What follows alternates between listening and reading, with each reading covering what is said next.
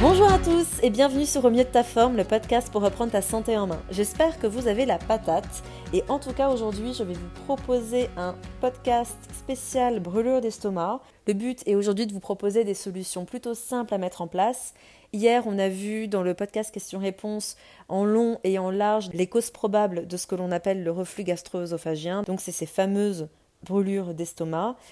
Retenez que 80 à 90% des brûlures sont souvent en lien avec un manque d'acide chlorhydrique plutôt qu'un excès et que bien souvent il faut prendre en charge toute la santé intestinale pour aller mieux. Alors aujourd'hui je vais vous proposer trois gros points qui vont vous aider à gérer ces brûlures. Premier point, fuyez les aliments qui favorisent le problème. De manière quasiment certaine, on va avoir les tomates, les poivrons, les piments, les épices, mais aussi le thé, le café et l'alcool.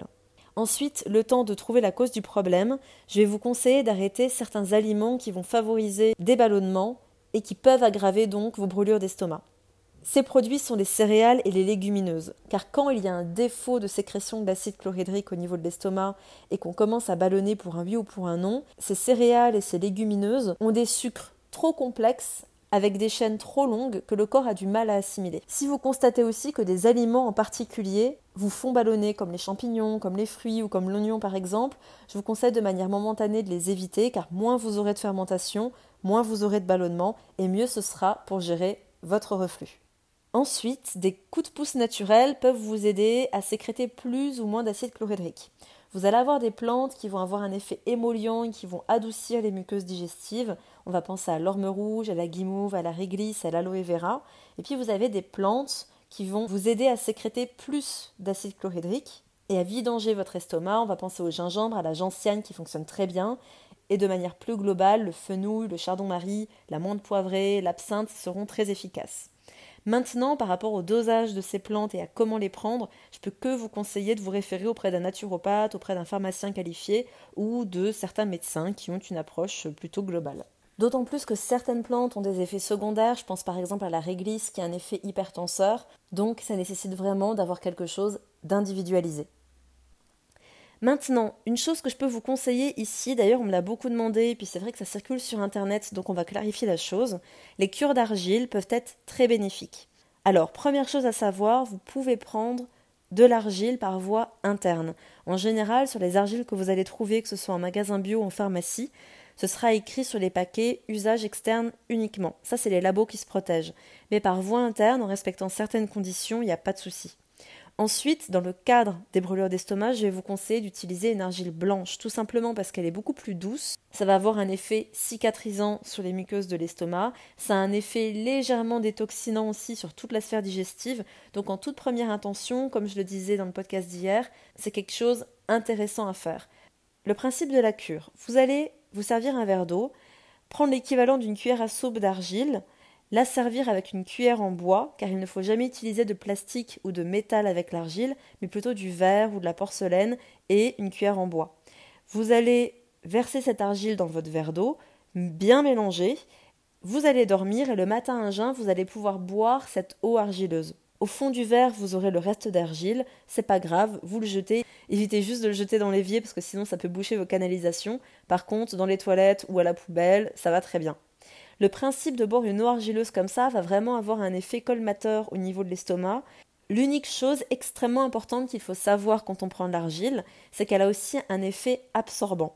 Donc, si vous prenez des médicaments, je vous déconseille de faire cette cure, mais dans le cadre d'une prise de médicaments ou de pilules contraceptives par exemple, essayez de les prendre plutôt le soir et le matin à jeun, vu qu'il y aura plusieurs heures de décalage, vous pouvez boire votre argileuse sans aucun problème.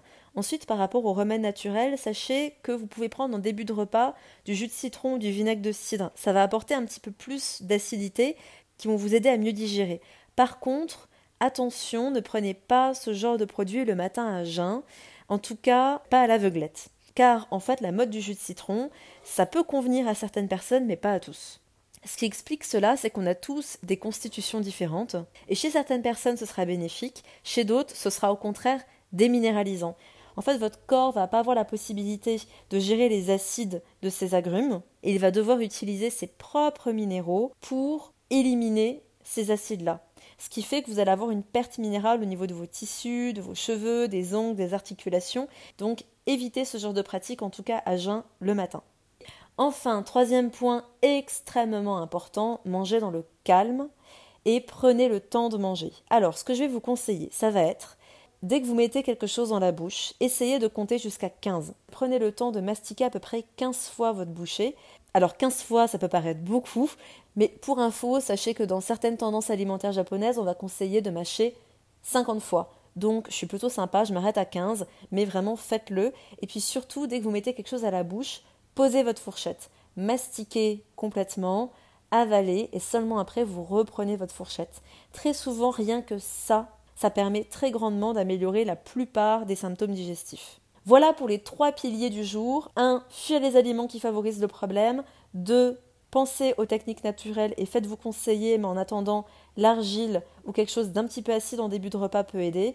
Et enfin, manger dans le calme, mastiquer bien, c'est extrêmement important. Pour les personnes qui ont déjà testé tout ça mais qui n'ont pas vraiment de résultats, je vous invite vraiment à restaurer votre santé digestive et intestinale. Ne pensez pas que restaurer son intestin, c'est prendre des probiotiques. Beaucoup de personnes pensent que ça va régénérer la flore, mais si vous avez déjà un excès de ballonnement qui vont comprimer l'estomac et favoriser ses reflux, eh bien le fait de prendre de probiotiques, ça va rajouter des bactéries dans votre intestin et plutôt mettre de l'huile sur le feu. Donc à ce moment-là, consulter, c'est vraiment important. J'espère que ces petites indications vous aideront. Si mon podcast vous est utile, je vous demande s'il vous plaît de me laisser un commentaire, de vous abonner. Et si c'est déjà fait, je vous propose de partager ce podcast à deux personnes de votre entourage pour m'aider à réaliser mon objectif de démocratiser l'accès à l'information et à la nutrition. Merci beaucoup, prenez soin de vous et à bientôt.